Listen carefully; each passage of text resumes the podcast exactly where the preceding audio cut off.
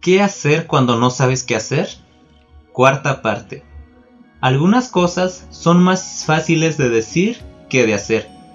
Es fácil decir que debemos deshacernos de la amargura y la ira, pero ¿hacerlo realmente? Esa es una historia diferente.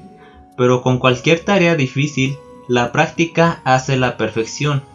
Es decir, si quieres mejorar para deshacerte de la amargura y la ira, tienes que practicar deshacerte de ellas.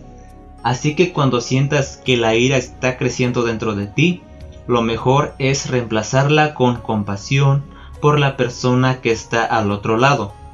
Cuando sientas que la amargura se aproxima, cambia tu perspectiva y concéntrate en lo bueno de tu vida.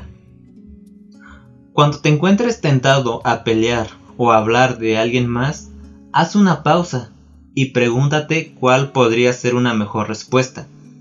Practica una alternativa para que la rabia y la amargura no sean tu primera respuesta y comenzarás a descubrir que cuando más practiques el dar pasos en la dirección correcta, pasos hacia la compasión, la paz, la unidad y la amabilidad, más fácil será dar esos pasos.